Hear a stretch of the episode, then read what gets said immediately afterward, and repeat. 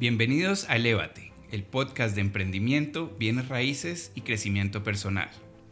Somos Francisco Palié, director de RIMAX Colombia, experto en franquicias y bienes raíces y un apasionado por el emprendimiento.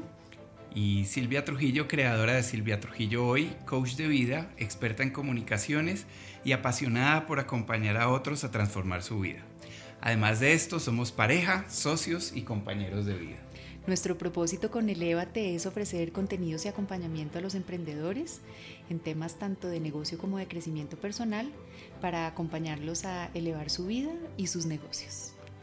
En este primer episodio queremos conversar sobre el emprendimiento y el propósito que tenemos los emprendedores para comenzar este camino apasionante y exitoso en la vida. Y hay que arrancar, yo, yo, siempre trato de arrancar definiendo uno de qué está hablando, porque el término emprendedor o emprendimiento eh, abarca a veces muchas cosas o a veces lo relacionamos únicamente con algunas cosas. Entonces, una definición general de, de un emprendedor es alguien que crea una empresa o que encuentra una oportunidad de negocio o alguien que inicia un proyecto por su propia iniciativa. Aquí el, emprendedor nato, acá es, es, es, Francisco, entonces yo voy a darle la palabra para que me cuente un poquito más acerca del emprendimiento, de cómo lo ve y, y cuáles son esas dimensiones que abarca.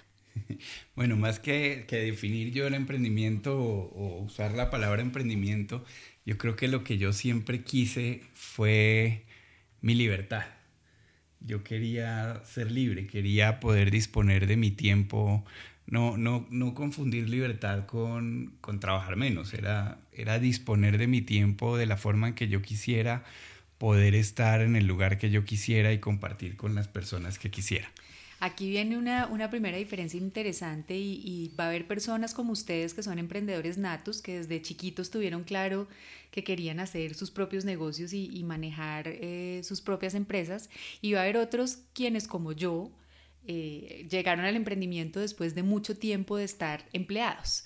Y la forma de llegar al emprendimiento yo creo que es importante para, para, ver uno cómo la va a desarrollar más adelante. Entonces, me encanta ese concepto de, de cómo asociabas emprendimiento con libertad, pero me interesaría un poquito más entender el por qué o qué había detrás de esas, de esas ideas. Vale, pero ese por qué, te, te soy sincero, ese por qué llegó fue con el tiempo, después de varios golpes. Lo, lo primero, y creo que es eh, uno de los errores más comunes, es que buscaba tener un flujo de dinero quería tener como una rentabilidad, algo que me garantizara a mí un sueldo. O sea, más o menos quería verme empleado, pero al tiempo ser dueño. Y, y, con el tiempo fui entendiendo que eso no existe y que mientras buscara yo la plata o buscara yo el dinero, no iba a encontrar una forma exitosa en la cual eh, desarrollar un negocio. Esa es, esa es una, una primera como lección o consejo o aprendizaje bonito y es el emprendimiento no se debe hacer con el único fin o con la única meta de ganar dinero. Formas de ganar dinero hay muchas y hay otras de pronto más rápidas y que requieren menos dedicación y esfuerzo que ser emprendedor. Entonces, si bien el dinero uno espera que sea uno de los resultados de su emprendimiento, no debe ser esa motivación inicial por la cual uno entra a ser emprendedor. Francisco comparte su experiencia como emprendedor nato. Yo les digo lo que fue de ser empleada a pasar a ser emprendedora. Evidentemente el tema del dinero es uno de los que más le inquieta a uno, pero la motivación de pasar a ser emprendedora viene de haber descubierto qué era lo que quería hacer, el por qué, me movía y qué iba a ofrecer. Y es esa pasión o es ese, ese propósito eh, fundamental en el desarrollo de un, un emprendimiento exitoso. Sí, yo creo, yo creo que que el tema es ir identificando dónde quieres servir a las personas.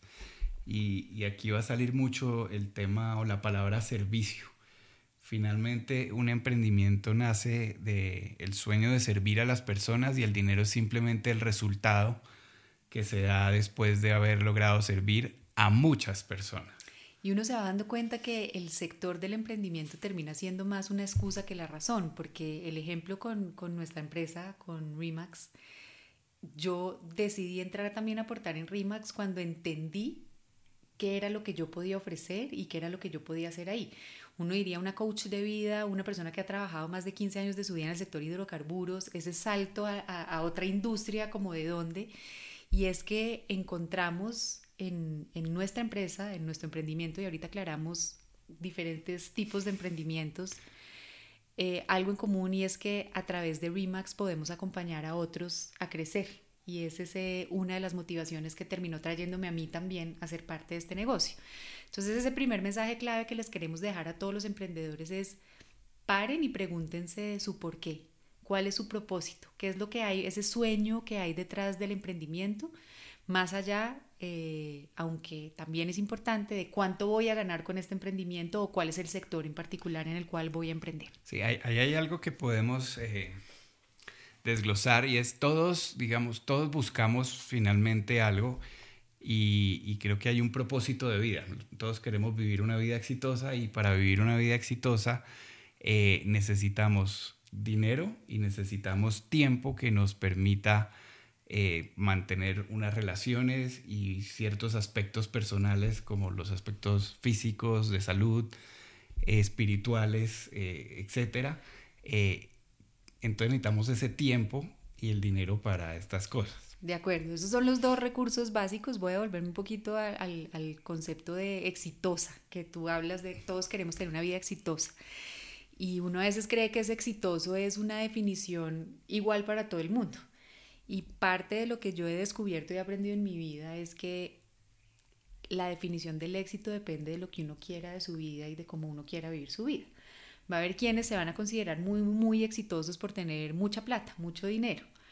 Hay otras personas como yo que definimos el éxito más es como la capacidad de manifestar nuestros dones, hacer que nos, lo que nos gusta, servir a otros y tener disponibilidad de manejar nuestro tiempo, nuestro horario y de priorizar nuestras actividades. Entonces aquí el tema del éxito es, no quiero que lo confundan con el éxito como no lo han vendido, que toca tener millones en el banco o una casa así. Exacto, no es un guion. Creo que el éxito es un camino muy personal y esta es otra de las, de las cosas claves que hay que tener en cuenta en el momento de hablar de emprendimiento. Tú usas la palabra camino y yo también concuerdo con eso. Creo que el éxito no es un sitio al cual llegar, sino que el éxito es el camino que recorremos. Y para mí, ser exitoso podría contrarrestar con el no frustrarme. Si uno está frustrado con algo en la vida, se siente que no es exitoso. Si uno está en el camino de cumplir los sueños en diferentes aspectos, creo que es una persona exitosa. Cada quien y cada uno de ustedes definirá lo que es el éxito eh, en su propio caso, pero lo importante es que Francisco mencionaba dos variables importantísimas para definir el éxito y tienen que ver con no solo ser exitoso en términos materiales y monetarios, sino ser exitosos en la disposición de tiempo que tenemos para hacer lo que nos gusta y para compartirlo con quienes nos gusta compartirlo. Entonces, el propósito de trabajar, digamos, siempre va a ser buscar el dinero y el tiempo necesarios para vivir esa vida exitosa. Pero el propósito de emprender es bastante diferente porque ya el emprender es escoger una carrera, es escoger qué voy a hacer y por qué, eh, porque quiero montar algo desde ceros, que sea mío. Entonces ahí quisiera yo compartirles eh, tres formas que existen de emprender en la vida, son las tres que conozco y, es bueno que, que sepamos que se diferencian la una de la otra. La primera forma de emprendimiento y la más conocida por, por público en general y la que más, digamos, se lee en medios de comunicación, etcétera, es la innovación, es inventarse un servicio o inventarse un producto desde cero. Ahí tenemos Facebook, Rappi en Colombia, eh, Apple cuando se lo inventaron. Y muy, muy ligadas a tecnología, ¿no? Últimamente son las, las más famosas, son las que tienen que ver con, con algo eh, tecnológico. Es, es, como el tema de innovación, yo creo, y hoy en día la tecnología pues es, es la innovación. Seguramente hace 100 años eran el acueducto y otras cosas, pero, pero va amarrado al tema innovación.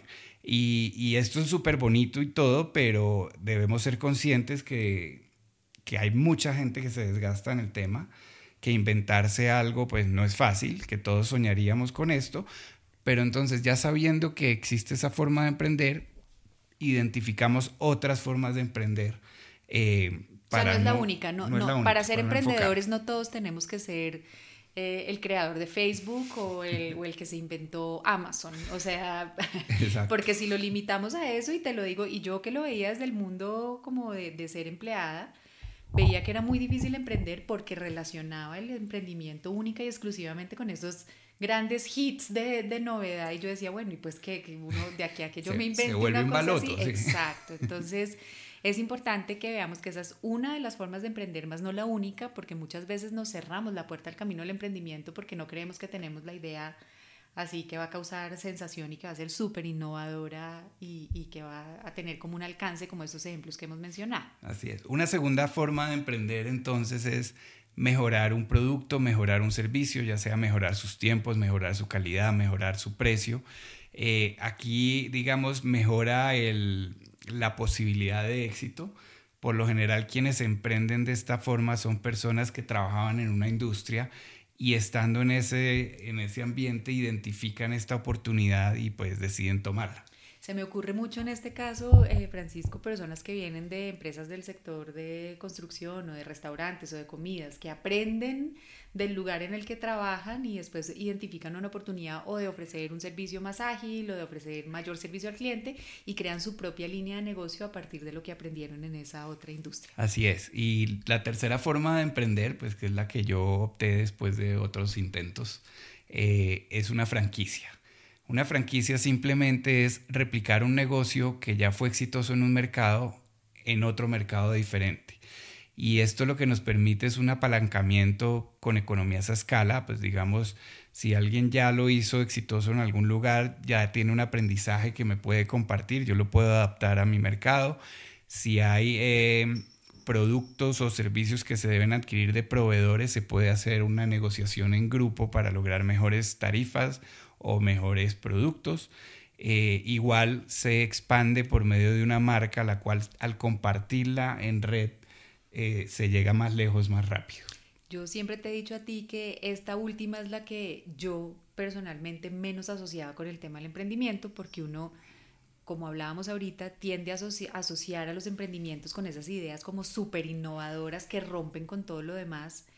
Y la franquicia eh, implica, o para algunas personas como yo en mi desconocimiento de, de este mundo y de ese tema, implicaba menos libertad, menos creatividad, como, como simplemente copiar lo que alguien más hace y eso o por un lado desincentiva al que uno quisiera emprender con una franquicia o hacía que uno no asocie el emprendimiento con las franquicias, pero ya entendiéndolo como tú lo hablas, pues es otra forma de emprender que tiene un poquito de pronto más la seguridad y la certeza de algo que como tú ya dijiste fue probado y exitoso en otro lugar, entonces no arranca uno como tan ciego y tan solo que creo que es uno de los, de los obstáculos que se sienten cuando uno está tomando la decisión de, de emprender. Entonces sí me gustaría como que ahondemos un poquito más en ese concepto de, de lo que ofrece una franquicia para un emprendedor. Sí, en franquicias decimos mucho eh, una frase que es desarrolla tu propio negocio sin estar solo. Y, lo cierto es que somos un grupo de personas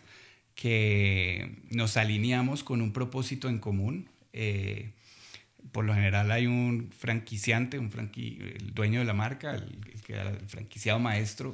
Y ese fue el emprendedor creativo, el, el emprendedor innovador, por decirlo de alguna manera. El que le funcionó su negocio y, y, vio la oportunidad de replicarlo en otros mercados. Él, por lo general, es una persona que tiene muy claro el propósito y, y en caso que se dan, que no lo tenga tan claro, seguramente sus seguidores o los que vengan de segundo eh, ayudarán a aclarar ese propósito tocas un tema muy bonito y, vuelvo al ejemplo de Remax porque pues como abiertamente lo hemos dicho eh, es nuestro, nuestro negocio más grande aquí en Colombia y es ese propósito de Remax. Yo lo he compartido contigo y con muchas de las personas con las que hablo. Es precisamente el que me enamoró y me empezó a enamorar a mí de la empresa. Y es ese propósito de todos ganan de crear un modelo que le reconozca a cada quien en proporción a lo que hace o a lo que invierte. Entonces ese por ejemplo es un súper ejemplo de propósito de un negocio y de un propósito que le habla no solo a su fundador, sino que llega a hablarle a personas en diferentes países del mundo. Entonces vuelve ese porqué en el emprendimiento a ser muy poderoso y vemos cómo el porqué puede ser de una persona, de un grupo, pero uno puede hacer que resuene con muchos otros y uno puede acomodar ese propósito más grande de otros a su propia vida. Sí. Eh, de temas de propósito en un negocio, como decíamos, y como definiciones de éxito, hay, hay y debe haber para todos los gustos. Lo importante aquí es que cada quien logre encontrar su propio porqué, el porqué detrás de eh, emprender. Y como les dijo Francisco, pues que el único propósito no sea la plata, porque puede que sea un objetivo al que llegue, pero que el simple hecho de ganar plata no es lo que lo va a ayudar a uno todo el tiempo frente a los obstáculos y lo que se Lo que hablábamos, creo que es ser conscientes de tener, es diferente un propósito de trabajo, que es el de buscar el dinero y el tiempo, y el propósito de emprender, que es el de dar un servicio finalmente a un grupo de personas o a una comunidad. Eh, debemos siempre hacernos esa pregunta, ¿por qué existe mi negocio? ¿Para qué? ¿A quién voy a servir? Eh, qué tanta gente voy a, servir y de qué forma eh, puedo servirla mejor. Y ya vimos y aprendimos en el capítulo de hoy que no solo tengo que emprender con una idea súper innovadora que se salga de lo común, sino que también puedo emprender mejorando un producto o servicio y que también puedo emprender apalancado o acompañado por una franquicia. Buscar personas que tienen un propósito que uno comparte o el mismo sueño que uno tiene eh, porque si algunos creemos que la unión hace la fuerza definitivamente, y si encuentro personas que de corazón van por el mismo sueño que yo tengo, eh, unidos, pues vamos a llegar más lejos. Entonces, en últimas, el emprendimiento es como elévate, mono, si lo ves así, porque mezcla el tema de negocios y de vida personal y un emprendedor tiene que ser alguien que tenga claro y que se apasione tanto por su negocio, pero que también sea muy consciente de su vida personal y de lo que quiere para ser feliz. Así es. Cerramos entonces nuestro primer capítulo de Elévate. Esperamos que los contenidos de hoy los acompañen a todos ustedes emprendedores a seguir creciendo sus negocios y sus vidas. Muchas gracias por haber compartido este espacio con nosotros y ojalá nos volvamos a encontrar. Un feliz día para todos.